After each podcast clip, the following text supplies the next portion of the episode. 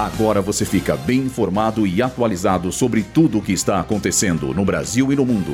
Está no ar. Boletim Rádio Gazeta Online. Japão se torna o quinto país a pousar na Lua. Pessoas com dois salários mínimos voltam a pagar imposto de renda. Celular seguro atinge a marca de 1 milhão e 200 usuários.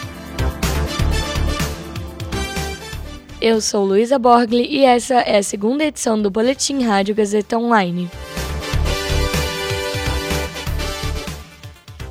O Japão conseguiu pousar uma sonda não tripulada na Lua e, com o feito, se torna o quinto país a alcançar tal conquista.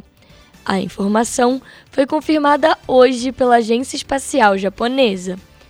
No entanto, a sonda enfrentou dificuldades para concluir a descida, usando suas baterias para isso. A agência espacial afirmou que a sonda não está gerando energia através dos painéis solares, mas está se comunicando com a Terra. A ausência de energia gerada pelos painéis solares significa que a sonda está dependendo somente das baterias internas, que devem durar poucas horas. Membros da agência estão trabalhando para resolver o problema. Apesar das atribulações, o feito segue sendo histórico para o país, que tinha grandes expectativas para a missão, na tentativa de fazer o pouso mais preciso possível.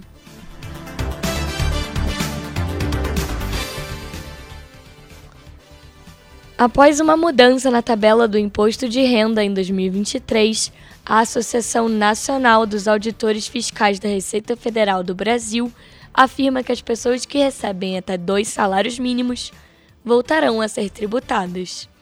A nova medida é decorrente do aumento do salário mínimo nacional, que agora equivale a R$ 1.412. Com esse reajuste, a população que recebe dois salários mínimos passou a superar a faixa de isenção da tabela atual, que é de R$ 2.640.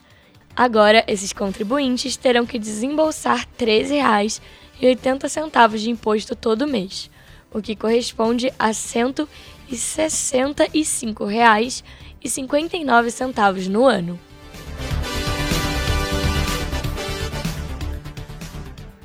O aplicativo celular seguro atingiu a marca de 1 milhão e 200 usuários cadastrados em apenas um mês de funcionamento.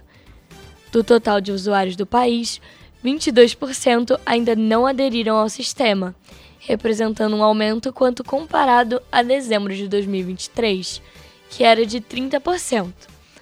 Dentre os estados com mais registros estão São Paulo, Rio de Janeiro, Bahia, Pernambuco e Minas Gerais.